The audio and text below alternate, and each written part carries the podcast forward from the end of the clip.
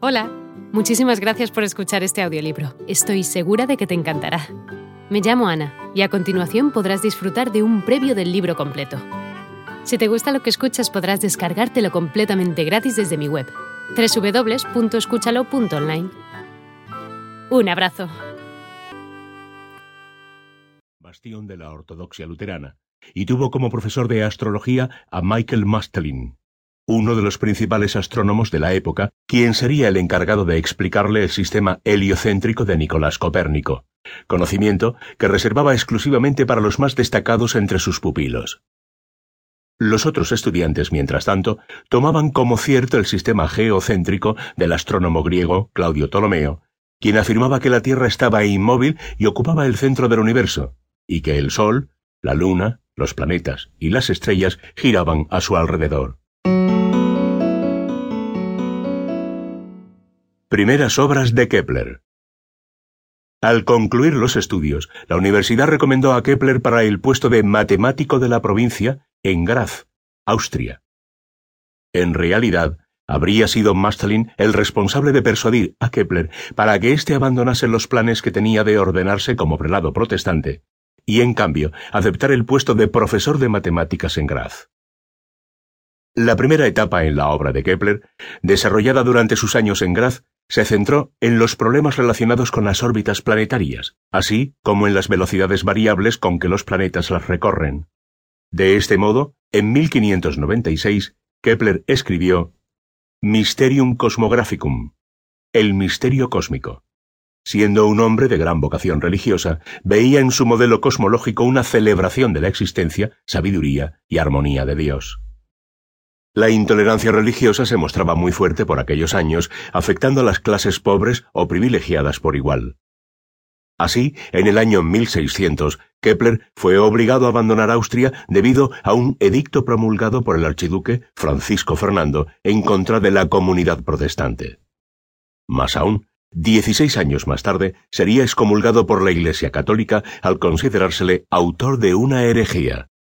Ambos atentados contra su persona sembraron en él una honda aflicción y a pesar de su, por entonces, relativamente alta posición social como matemático imperial, Kepler nunca logró que le fuera levantada la anatema.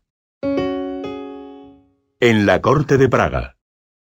Kepler consiguió un empleo como asistente del astrólogo y matemático danés Tycho Brahe, quien se encontraba al servicio del emperador Rodolfo II de Habsburgo en Praga, Checoslovaquia.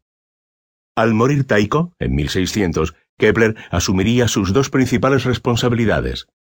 Acabar de redactar las tablas astrológicas estelares, conocidas más tarde como tablas rodolfinas, tarea iniciada por aquel, y fungir de consejero real mediante predicciones astrológicas, habilidad a la que recurrió con frecuencia para ganarse la vida. Las observaciones de Tycho Brahe, manifestadas en las tablas estelares, mantenían la visión geocéntrica tradicional de Ptolomeo. Kepler tuvo en cuenta esta posición al continuar su trabajo y pasó algún tiempo tratando de hacer coincidir los datos reales con diversas ideas provenientes del ocultismo. No obstante, su verdadero objetivo no era otro que escribir sobre la armonía del mundo, obra planeada desde 1599, como un desarrollo de su misterio del cosmos.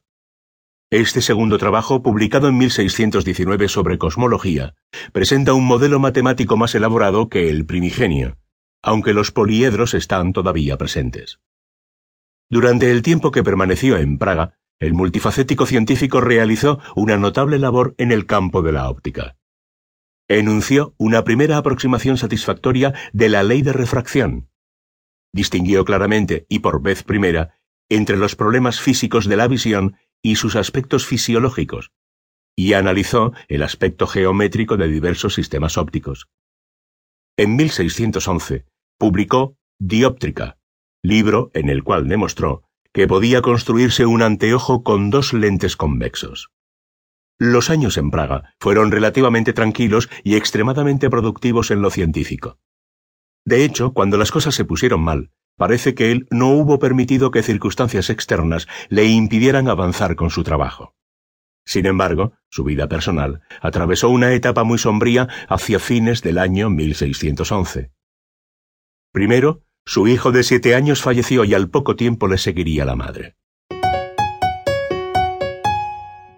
Una azarosa vida privada. Sin haberse terminado de reponer de ambas pérdidas, todavía hubo de sufrir las consecuencias de la abdicación forzada de su benefactor Rodolfo II, cuya salud se fue deteriorando, a favor de su hermano, quien también era católico. Hola de nuevo. No está mal para ser solo una pequeña muestra, ¿verdad? Si te ha llamado la atención, recuerda que encontrarás este audiolibro completo y gratis en www.escúchalo.online.